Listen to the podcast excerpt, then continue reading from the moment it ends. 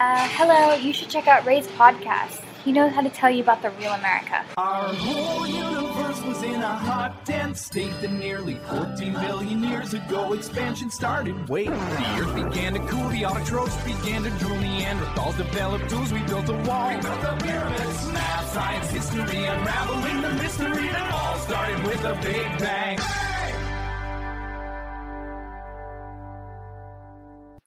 Hello，大家好，欢迎收听本期的老马侃美国，我是老马。哎，咱们今儿特别荣幸啊，今儿我们现在是在这个贵州的一个地儿，然后跟我两位新朋友，然后来聊聊贵州的一个风土人情。啊，其实不聊风土人情，我们这期节目叫做《来到贵州的异乡客》啊，当慈善遇到商业化。那么先请我们这个两位嘉宾做自我介绍，女士优先吧。Hello，大家好，我叫蟠桃，我是之前是在各大学公共政策的，然后现在在这个互联网公司做商业分析这一块，然后所以说对于我们的商业，然后和这个非盈利组织啊会比较感兴趣这个议题。哥大也是美国名校，是不是？然后人家是之前也是在全世界都做过什么慈善什么的，非洲啊、印度啊，反正是哪儿穷去哪儿，是吧？嗯、对，之前会去跟一些学校的项目去做一些当地的这种田野调查，然后去做一些咨询项目，帮助当地的这种非盈利的这种组织。啊哈喽，大家好啊，我叫哼哼啊，我呢这个经历稍微有意思一点啊，我当时大学学的是会计，然后后来出来就去四大做审计狗了啊，但是我觉得呢这个有点无趣。我现在在做的是影视，我是在在家影视公司啊，现在做影视方面的一些投资吧，算是啊。今年大家看到的那个十一档上的几部片子，我们公司也都有参与。但是聊工作真太无聊了，我们还是聊聊这趟玩儿啊。我们这次在贵州看了三个民族吧，觉得那个哼哼讲特别好，就是说其实看当地的人对我们没有那么大的震撼。是您当时是怎么说那那那那套话来着？套话已经背不出来了，大概中心思想呢，反正就是说，呃，实际就是之前来贵州，对贵州本身的风土人情也不是特别了解啊。但来了以后，反正真实的感觉就是说，呃，这些民族跟我们的实际平时的生活的差异性已经不大了。那还有就是，我觉得这些民族之之前的一些。呃，所谓的习俗，或者是所谓的刚才提到的差异化的东西，现在慢慢的也随着这个整整体的那个生活水平的改善，以及就是现在科技的发展，包括说这个整个的，就刚才提到的这些年轻人，呃，带回去的一些呃概念，我觉得都都变化了啊、所以说就是到底这个里边，我们去到这边，我感觉更多的。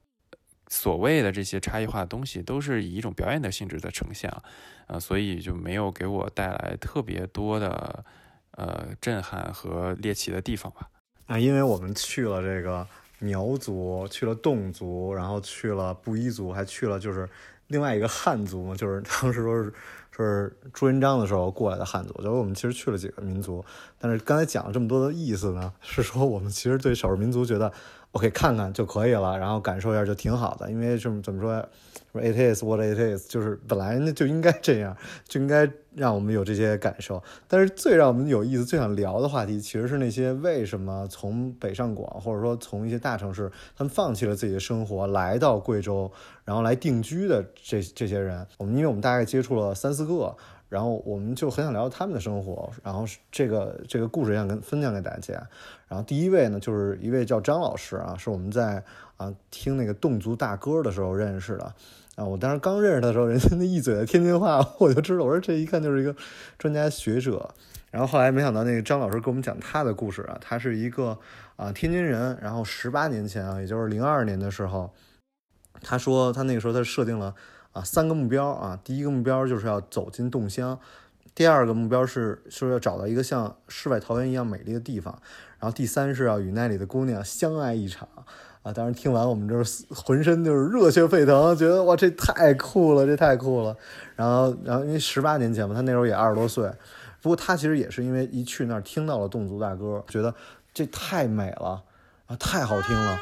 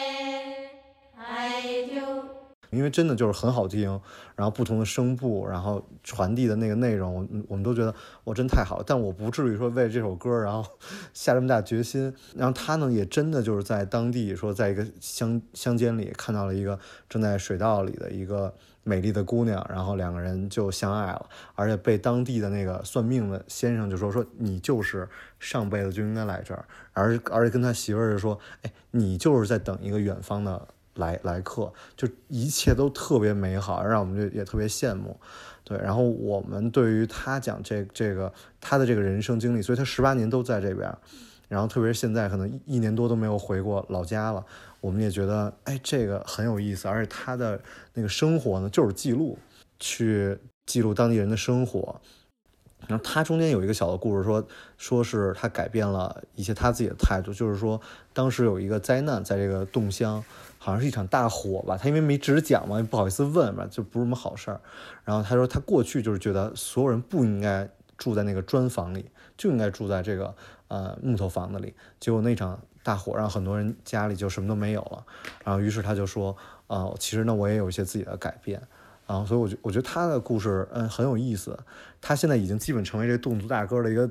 一个一张名片了，所以他说全国的专家如果想研究这个都认识他，我觉得这个很有意思。然后第二个是一个叫宁妈妈的一个人，是我们在那个学那个蜡染，然后我跟宁妈妈有一段采访，然后现在跟大家来分享一下。其实我最初走到这里，我也不是说我有多高的境界，但大家管您叫妈妈。对，我我我最初到这里呢，我也不是说我有多高的觉悟、多高的情怀，嗯，来做这件事情，嗯，最初就是为了生活。哦。嗯，我认为蜡染是我的一个谋生的方式。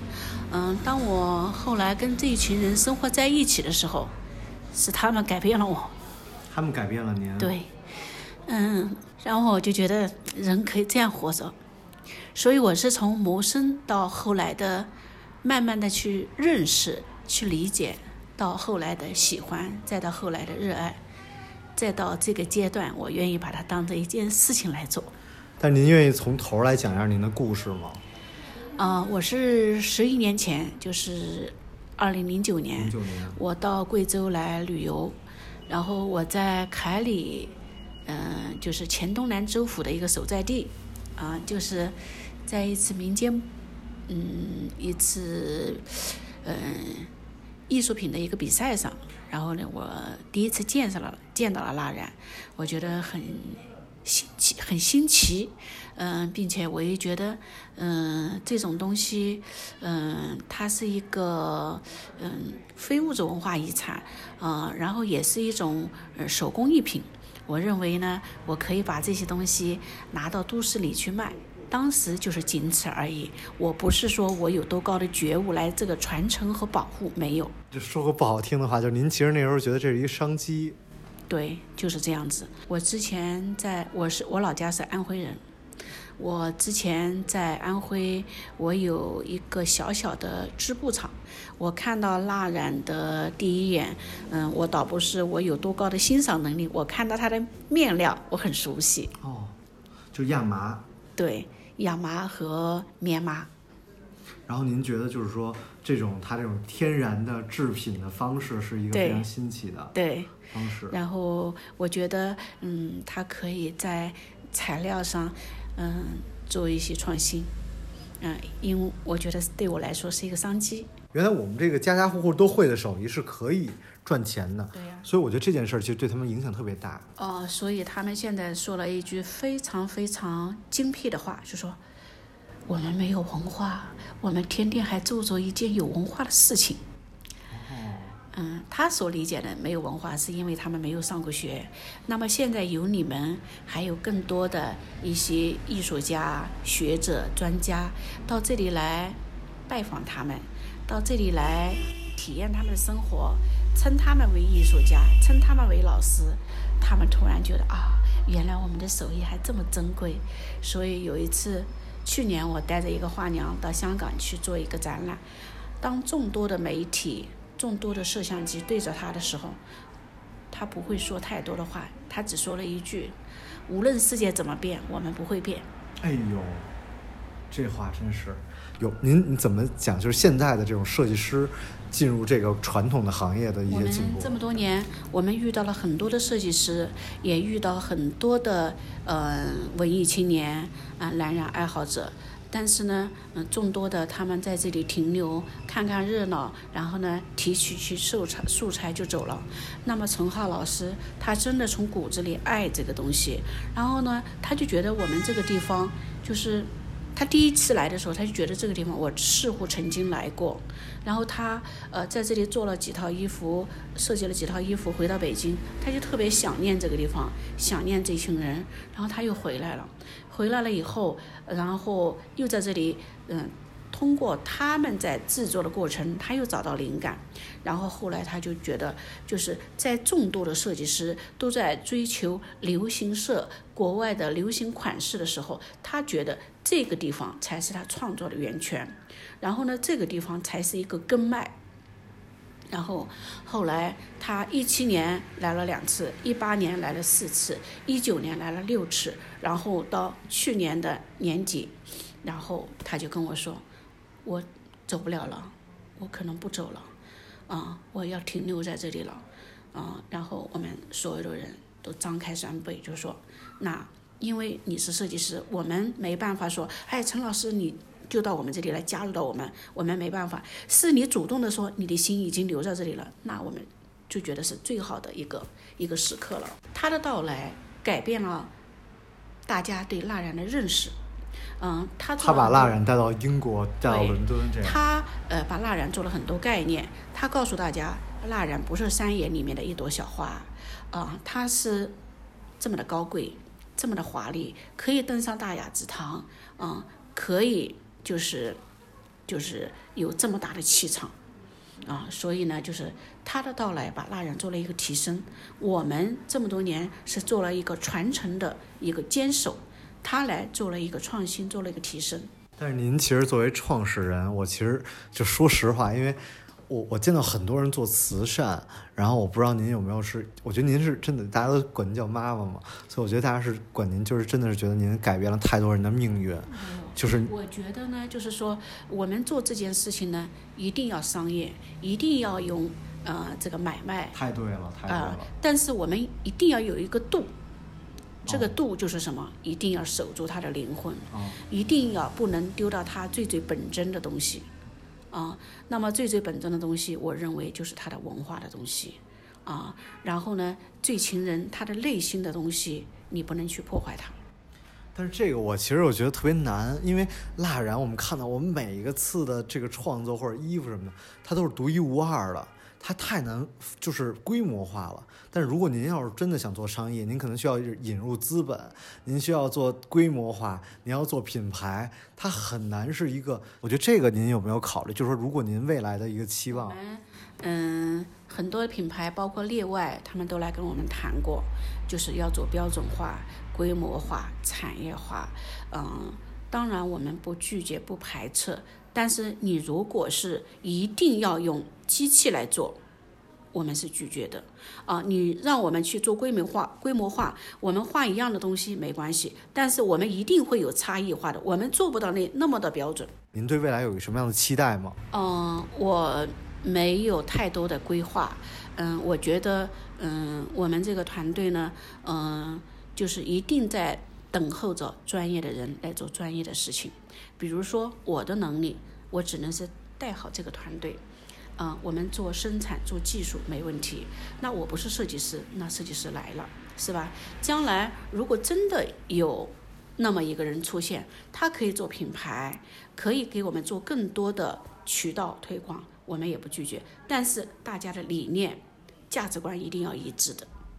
就我我来贵州，我特别感动。就我跟几位这种从外地来贵州的人聊天儿，就大家都，我觉得特别不像我们在北京。我说北京本来就比较飘，包括上海，就是大家都特别浮躁，谁都说我什么都能做，什么都能做。然后来贵州，反而很多人都会讲说，哎呀，这个我只能做到我有限的一些精力，或者我只能做有限的事儿。但是更多的人，我希望有更多的人接触。我可能一期节目大概会有十万人收听，然后您希望。比如这十万人有什么人会对您有帮助？我特别愿意，希望能把这件事儿传播出去。嗯，比如说现在很多的自媒体啊，现在就是嗯网络的这种推广宣传，我们不擅长，我们做不好。嗯，我怕做不好，反倒呢把它做做偏了。那我们就等候嗯别人来做，他懂我们的人，懂我们这群人的人啊，他来做。啊，这是一方面。另外一方面呢，呃，比如说陈浩老师，他是做服装的设计师。我们的蜡染，它有很多的功能性的应用和设计。我希望，比如说有软装的，呃，有居家呃这些用品的这些设计师，大家把蜡染做更多的功能性的应用。啊，那么呃，我们就是。使用的人越多，它会保护的更好；买卖的人越多，我们传承的会更好。对，所以，我我不知道您有没有开始在做自己的品牌，因为只有品牌才能保证您的自己的东西原原创性在这儿。我认为，嗯，品牌我是这么理解的。我觉得品牌不是说你有了一个 logo，呃，你注册了一个什么，你就会做品牌。我说，我认为品牌需要沉淀，需要积累，需要把你该做的事情做好。啊，你日复一日，年复一年，把你的事情做好了，大家都认可了，这就是你的品牌。我觉得在上海，大家已经喜欢三年就可以上市了，已经对非常非常的浮躁了。所以像您还这么沉淀，您已经做了十一年，其实您依然希望这个品牌继续沉淀，然后希望有更多人可以介入，所以非常非常敬佩您。没有没有，这个也是，嗯，我们这群人。嗯，他们改变了我对生活的态度，对金钱啊，对友情，对亲情等等啊，他们改变了我，我特别感恩他们，我也感恩贵州，贵州这一片神奇的土地，让我找到了自己的热爱啊，让我在嗯这个人生的道路上遇到了一群志同道合的这一群对，呃姐妹吧，姐妹啊。好，非常感谢您，非常感谢您。就我们刚才听完了跟那个宁妈妈的这段采访啊，啊其实中间提到了一个程设计师啊，就程浩设计师，他其实也是就是一个知名设计师啊，就是国内外获奖那种。然后他也是之前见到了这种艺术，然后特别喜欢，然后他就长得真的特别帅，然后对人特别 peace，眼神中充满了 peace，给我们一点点认真的去介绍整个的流程，然后教我们怎么去尝试去画。然后他也是，就是特别喜欢这事之后，就直接搬到了这边，然后来去跟这些，呃，老妈妈吧，他们大概四十八位啊，这种老老老老妈妈一起去学怎么做这个蜡染，然后包括去把这些设计的师的东西去带到。嗯，国外其实当时我们聊的时候，我们刚对完歌，刚喝完酒，就是特别嗨的一状态。但其实现在重新来听，我们又有很多反思。然后我这节目呢，我也一直希望还是说能表达一下自我，我也不想做那种就纯煽情，是吧？然后我们所以就是这块儿，我觉得就是可以真的可以大家聊一下。呃，所以你你觉得你对刚才这三位算是从外地来，呃，这边。啊，来到贵州，然后为了自己喜欢的事儿，然后或者说为被当地所感动，然后有的还是真的想希望能够去帮助当地的寨子，像那个我们的 张老师都快成为当时的寨牢了，就就很有可能成为下一届的寨牢这样，所以你有什么感受吗？啊，这三个人，呃，像老马刚才讲的，实际因为他上来，我们不是聊了说这个少数民族的这个给我们带来的。差异性和猎奇性这个东西，啊，那这个东西我们没有特别感受深刻。那这三个人反倒给我们留下很深刻印象，因为他们在这个三个人的身上，我们相当于是能找到共情的吧。你看到这三个人，你会觉得，第一，他们跟你很近，啊，你就会觉得说，呃，我如果面临呃一样的东西，或者是说。我能，他们这做的这个事情，我们能不能做得出来？再一个就是我，我不知道老马有没有，反正我会看到这这些人的时候，我会第一个感觉就是说，我想探知他们究竟是什么东西让他们可以做到这样啊？因为他们提的话可能都都很简单，就是说我被这个文化也好，我被这个呃某一种记忆也好，就打动了，哎，我就觉得我属于这里，就这个东西是很虚的东西嘛。那你到底呃最你到底是被什么东西给俘获到了？啊，但是我觉得这三个人实际还有一些区别，因为实际说白了就是，他们过来的动机吧，算是你最后的结果可能都是他们人扎根在这儿啊，就选择了抛弃了过往的生活，呃，就在这里呃生活下去了，就完完全全把自己当成这里的人了。但我觉得他们可能还是有一些区别。你像呃张老师，我觉得更多的是他。主动的一个诉求，他想融入到里边，他就觉得这个东西就是就是跟我有心灵上的契合，对吧？然后，呃，那个宁妈妈呢，她最初刚才实际录音里提到，她实际是不是一个是一个比较商业的行为，她是一个来找商机的状态啊。但然后她慢慢的被这里的人事所打动，然后留在这里。然后城市里是，我觉得可能更多的是艺术什么的相通的这种性吧，而且它它实际，呃，最初也不是说因为这个民族的东西所打动，他只是可能也是，呃，被这种记忆，呃，被这个很独特的一个记忆所就是好奇，然后了解了解了解下来以后，呃，才参与到里面，所以我觉得这三个人还不是完全的一样吧。对，我觉得还有一特别好玩，就是你知道，就说到时代对他们的影响，因为其实他们来贵州这十年是中国是十年后二十年啊，这都是中国发展最快的这个时间。就像你刚才讲到共情，所以我当时跟他每个人聊，我第一反应就是，我说我我说那您错过了城市里多好的发展机遇啊。我们现在评论别人，就是有有点可能站不到别人的角度，我们永远不可能完全知道别人当时的想法。但是是实际上是我们说会觉得，哎呀，您真的是舍弃了很多，这些东西是我舍弃不掉的。对，我不知道你有没有在国外，就是啊，蟠桃有没有遇到过一些人，就是说像你你们你们做做这种公共关系，是不是很多这样的人，就是为了一个。比如帮助非洲孩子，然后就跑到非洲去定居，这样。嗯，是。其实我们这个专业出来，主要的人都会去这些国际组织，然后去做这些帮扶的这样一个项目。然后，其实我自己整个的看下来，会觉得我是更希望是能够在一个比较有效率的解决我认为能够解决的这个问题。然后，如果在还没有具备这个资源和能力各种方面的积累的时候，我可能会更愿意去做一些这种私营部门的这样子一个工作。然后，对于当然同另外一方面，我对于他们愿意投身这种就是他们所热爱的东西的这种热情，我是非常非常的敬佩的，以及说。就是对他他们个人来说，这个人生其实也是蛮自洽的。如果找到了一种自己非常喜欢的这样一个生活方式，然后对于我这种还在大城市、一线城市摸爬滚打的人来说，非常非常的羡慕这样子。然后，当然，因为我看了比较多的这种，呃，就是这种组织的一些。就是运营的方式啊，然后或者商业模式这样的东西，然后就会在想说，如果他们想做下这件事情的话，要怎么样去做会更有效率一些？我的思我的思考可能更多从这个方面来做的。你有没有想过，如果是你，你会做什么样的事儿？比如做得更好，或者说有什么样的想法？嗯，其实对于这种非遗的艺术来说的话，我觉得这个产业其实是有很多事情是可以去做的。然后我觉得其实可以，可能是可以。就是多方一起来做这个事儿，因为其实那天那个你在讲的是张老师还是宁妈妈？我说的是宁妈妈，我说的是蜡染这个产业。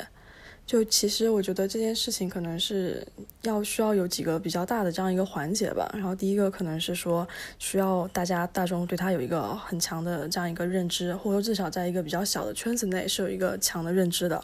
然后之后才会有更多的这个需求，然后会触发更多的这样子的供给，然后可能是从这个角度上来想这件事儿的。然后就好像我们现在蜡染，然后能够做到这种审美上的引领是会比较少的。然后其实可以类比一些比较小众的这种圈子，比方说我们的这种汉服圈。我同样我都是在聊这种非标的这种艺术品，因为其实呃，因为刚才他也有提到说，我们其实呃，他刚才也有提到说，内外可能想要去跟他做这个。标准化的这样子一个合作，那如果他拒绝这这个选择的话，然后其实可以参考路径，可能是更多的像这种汉服圈子这样子的这种做法。之前聊到，就是说像 J.K. 制服什么的，像那小裙子，我不知道为什么小裙子说什么不够货，我从来不知道为什么这种标准的这种工业化的东西会说会还会有供供需的这个差距，但是实际上，所以我我我觉得这个东西是需要很多方来去配合，比如你要把这个是不是你需要把这个蜡染成为一个流行或者进入一个文化的当中，你需要跟或者跟你们电影合作等等。对，其实我对苗族人第一个印象就是在当时那个《笑傲江湖》电影里面，然后那个蓝凤凰和人影的那个形象，我觉得是这个在当时，或者说是如果是能够在现在做这样一个传播，然后对整整个文化都是一个特别好的这样一件事情。然后其实那个我们的这个城设计师有在做这样的尝试，然后他走的路线可能是说把这些服装拿到这个伦敦时装周去做参展这样子的，就是因为时尚这件事情总我理解的非常肤浅啊。可能总是从一个比较上层的阶级，然后慢慢往下传。我我是这么理解时尚的这样一个传播的这样一个过程的。这个是他们可能正在尝试的事儿。然后与此同时，可能有更多的，比方说跟国内的什么影视公司的合作呀，然后这种就是。呃，大家比较常用的这种自媒体的这样一种宣传啊，就首先让大家在审美上可能会比较喜欢这样子一个东西，然后大家就会去有这样子的购买的这样一个需求，然后购买需求里面它的这个供给方可能就会有很多，就像你刚才提到的这种 J.K. 制服，可能我理解的是像这种洛丽塔这种服装，它都是手做的，然后可能就要卖几万块、十几万块这样子，然后这部分的人，这部分的供给可以提供给那些很有高要求的人，然后也会有一些，比方说汉服是那种很标准的机器生产出来这种东西，然后可以大批量的，然后去满足我们在各种，比方说我们现在在贵州的景点里面都会看到很多的人去用汉服来就是做这样子的拍摄，这样子的一个情况。所以讲到这就特别难，你知道吗？因为我觉得，比如说 Lolita，它也很多都是文化侵袭过来，它需要大量的一个。整个的文化输入或者包括文化输出，所以这也不是一个特别简单，或者说他们自己能做的。但我觉得说说不好，说一真的是就被人拧慢了。我讲的一句话，就是我一直觉得他们你们这只是一个工艺，就是你这个不是一个说一个品牌，或者说它有多大的一个独特性。我我知道你们那个钢是什么世界上最大的钢什么的，但这些东西都不足以。代表你这东西是特别的，我因为跟宁妈聊完，我觉我觉得我觉得还是需要，是不是在想我怎么把这个东西变得更加独一无二？嗯，我是觉得吧，这个就像刚才老马说的，我同意他的观点，就是你这个东西拉染这个东西对他来说只是一个呃传承，所谓传承下来的技艺啊，你真的说里边传呃承载了多少文化的属性？我觉得。嗯，也也并没有吧，啊，但是可以，你可以赋予它文化的属性，啊，我觉得这个就是你算是做品牌的一个方向吧。首先，我觉得在我理解来说，你至少要把这个东西做的，呃，就差异化非常明显。你你至少要或者说把这个工艺也好，还是怎么样也好，啊，直接把它的稀缺性先表现出来。然后再一个就是说，你一定要把这个东西跟某一个跟苗族或者跟直接挂钩的。他这个音频里聊到说，他要不排斥商业化，但他要坚守一些东西。他坚守的东西就是说我这个东西不能是标准化的啊，我这个东西不能是设计好的。我要是就是以以之前的那个呃传统的那些东西，我一定要表现出来。那我觉得你这个实际就是背离现在商业化，现在目前的这个商业化的路径，或者说呃大家理解的这个大规模量产的这种商业化的路径。那我觉得你。如果是基于这个前提的话，最多最多，你就目前来讲，作为一个符号或者作为一个元素被添加到已经商业化的品牌里面，我觉得这这就目前你如果要一直要坚守这个原则的话。这已经是你能做到最最好的一个，就是一个合作方式了。而且我印象特别深，就是我不知道你们还记不记得，就是我我们当时去的时候，他们一直在讲那个，就有四十八位那个画娘嘛。然后那那画娘，他们一直在说这些画娘，他们脑子里一直有东西，然后去画出来。然后他们特别希望能够一直释放这些画娘的灵感。但其实我们做过创作来说，就是其实灵感是特别不可靠的，因为因为很多时候。只有你见的更多，你才会有更多的灵感，而你需要不停的创作，才能保证自己创作的水平。这个供需关系，除非你真的是非常高端的设计师，你才可以靠灵感来去活。所以，我我不能说不能这么不尊重别人啊，因为真的是艺术家。但我还是觉得，就是画娘们说她想画的那个画什么的，嗯。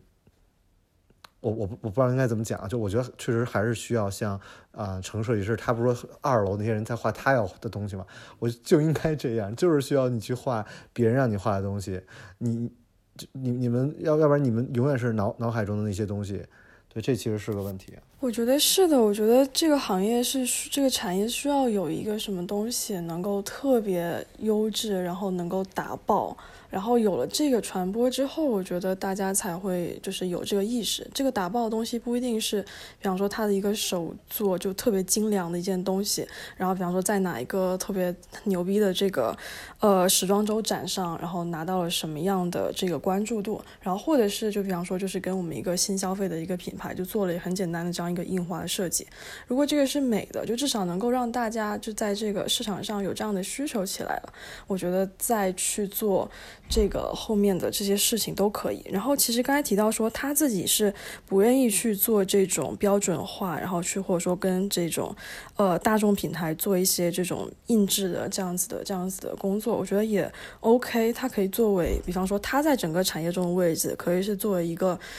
他也想做，比方说灵感的这样源头，我可以作为产业中最坚守这个本真的、最蜡染工艺的这个东西，然后可以由别的那些小厂或者说别的这些合作方，然后来做这件事儿。就我觉得就是一个很多样的一个选择吧，大家都可以来做各种各样的方式。然后我觉得最达到最重要的一个目的，就是要让大众有这个意识，觉得它是美的，然后有这个需求，我觉得后面事情都比较好解决。而且我因为我比较认可他说那个就是品牌不是一个 logo 嘛，当然不是一个 logo，它太复杂了，你怎么做一个品牌？而且我觉得如果你只是有一个符号什么的，或者说一个某一个画能想出来一个特别好的一个创意，一个。啊，logo 一下爆火，就像什么有个新的那个牌子什么那个有个笑脸，那一下满大街都是 copy 了，那你其实又没了自己的核心的价值。所以我觉得，首先这个服装品牌这件事真的特别难。那我们其实聊到这儿，我想聊聊这个张老师，你们觉得如果你是张老师？你你有什么想法？你觉得你会做一些什么样的商业化的尝试吗？可以去尝试一些新的这种大众喜欢的这种表达的方式，然后去做这样子一个记录和传播。然后在其中需不需要用一些外界的资源，比方说专业的 MCN 来帮助？然后那个可能另说。但是我觉得他首先可能要有这样一个意识，自己来做。就如果没这么多资源，那就先自己开始记录，开始做更多这方面的尝试。但这件事情确实是比较难，然后比较需要专业化的参与，我会这么理解。我啊，我想不到什么什么路径，因为我觉得这个东西，呃，它本来就不是一个大众的，就是能够你你要说它真的是像只是说像刚才老马提到的歌这个元素的话，它本来它就不具备这种大部呃就是大大规模的传播性，不具备流行性。它东西本身它的东西所谓的。呃，怎么说？就是现在我们还感兴趣，实际就是基于我们刚才说的这个猎奇性。那这个就相当于跟流行性是完全背离的东西。你整个的这个语言体系都，整个就是唱唱词都不是一个可以传播的状态啊。那我觉得我能想象到这个歌现在已经算是能够呃最大化的。怎么说？就是帮助他的，实际反倒是那些所谓流行歌手，他们去采风的时候，然后加了一些这种元素。哎，我又觉得啊，我因为可能关注他。然后关注他说哦，原来还有其他个民族还有这个东西啊，它里边还有这些东西，哎，听着挺哎也挺有趣的。但是我也觉得，最多你只是对你来说也只是一个知道的状态，你不可能说因为这个，你像就跟张老师一样，你去多么的去如痴如醉，然后你听到这以后，你就会去扒它到底它的源头是什么啊？我听了以后，然后又觉得喜欢，然后沉迷沉醉，然后甚至说这个文化再引领出来一个什么东西，我觉得这个是很难的。现在整个流行文化就是越来越。肤浅的，对吧？你这电影就是最明显的例子，嗯。然后那好，不从不从歌的角度讲，那我觉得就只能从他这个民族的，或者说他所掌握的这个民族的这些知识怎么来变现的这个角度讲啊，嗯。那我依然想不到可可行的路径，因为你你你这个现在这个大家就是注意力经济，特别是年轻人，就是每天实际就是他社畜社畜嘛。为什么现在甜宠啊这种什么这个呃还有宫斗啊这种剧，或者是还有什么类型的剧，反正就是啊或者家庭伦理的这种剧，为什么这么？这么受欢迎，就是因为它不用动脑子啊。那就是说，等整个现在，包括说大家有时间刷抖音，然后包括说，我不知道大家有没有感觉，现在就从电影行业来讲，你你实际现在坐稳稳的坐下来看一部两个小时电影，对你来说，你都觉得是有点发怵的事情了。就是因为大家现在整个这个时间就在碎片化，然后注意力不断的被各种东西所打扰。你说让我去坐下来，呃，认认真真去了解一个文化，然后听一个学者去讲这个。呃，讲这个文化背后的东西，我觉得是很难的。即便说你像刚才我跟老马聊到这个说，呃，伊斯兰文化那么博大的一个文化，就是你你你你你，如果是有机会走遍世界的话，你一定会碰触到这个文化。你依然包括说，甚至甚至说，在中国佛教文化，你去这儿好多旅游景点都是佛教的旅游景点，你依然不会因为这个你去了解一下，说我我我想了解一下整个佛教文化，这样我看起来。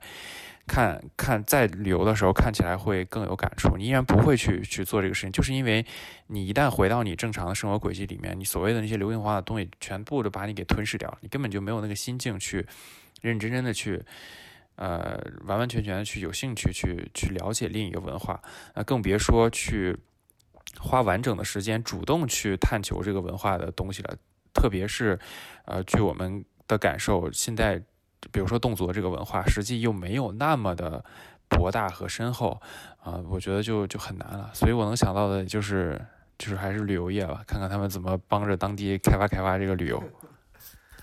你讲到那个传播伊斯兰那个，我跟你讲，除了这个观众不想看以外，还有就你们感触最深的就是这个审查。我一直觉得大家都去欧洲，我说如果你去欧洲你不懂基督教，不懂这个整个的圣经的话，特别可惜。然后我也尝试着说录评书版的圣经故事，然后直接就被封了，你连这传播途径都没有，所以这个其实是特别难。但我觉得还是听了这些啊几位他们的这个观点之后，我觉得就是我突然想到，我有没有过什么时候真的让让我放弃了我城市的生活，然后让我真的去到这个。一个地儿工作，我只有过一次做这样的事儿，就我特喜欢滑雪，然后我去丹佛想去滑雪，想想去定居在哪儿。但除此一之外，我还是比较留恋城市的生活。就你们去了世界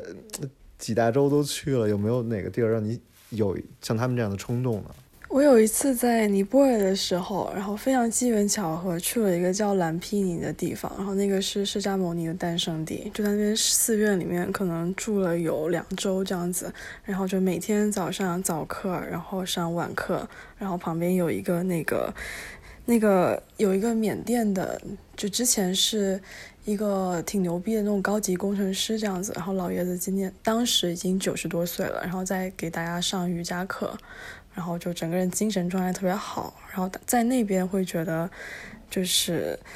呃，内心宁静啊，等等等。但这其实出发点还是特别特别小的，然后自我对，还是特别自我。然后包括其实，在就是世界很多国家做了很多项目，我还是会觉得。比较有距离感，就不是一个特别能够直接共情的这样一个人群。因为我来自的这个地方可能比较发达，就如果说是我的家乡，或者说跟我讲同样口音的人，他们有这个需求的话，我觉得我可能更有这个出发点和这个动机来做这件事儿。然后之前可能会更有距离感吧，然后可能现在的境界也不是特别特别够，所以还在这个城市里面，对。因为我们三个本来就是三个比较庸俗的人，然后就聊一些比较庸俗的话题。对，然后说到刚才这个，在过到哪个地方有没有想留下来？呃，我想象的也就是去墨西哥的时候，然后。去去到我忘了是是，你看我都忘了是哪个叫什么名的城市了。就当时反正就觉得待着挺舒服，然后就觉得哎呀，你看人家一天天的也没挣多少钱，然后国家都这样了，然后每天还很嗨，晚上还出来跳舞啊，然后就是挣不了，就反正就是觉得哎，我是觉得找找个地方当个废柴也挺好，就也不失为一种选择。但我觉得你你让我想，我觉得这个更多的是有点像。啊，刚才老马提到去去大理和丽江生活的那群人，他实际是一种逃离的心态，就是说，我觉得，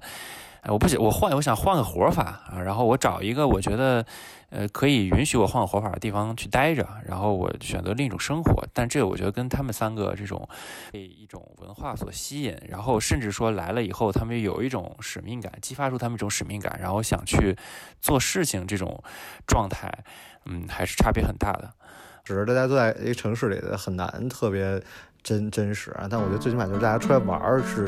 就是我就说不带脑子，但是带着心出来，我觉得这其实都特别好，就特别感谢我们两位啊，优秀的是吧？周游世界的